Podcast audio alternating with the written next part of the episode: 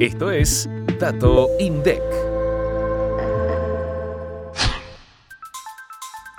En septiembre de 2022, los precios mayoristas registraron un aumento de 5,5% con respecto al mes anterior. En lo que va del año, acumulan una suba de 64,8%. Los productos nacionales aumentaron 5,4% intermensual y dentro de los productos manufacturados, la división impresiones y reproducción de grabaciones lideró la suba con un incremento de 15,4%, seguida de tabaco con 13,7%.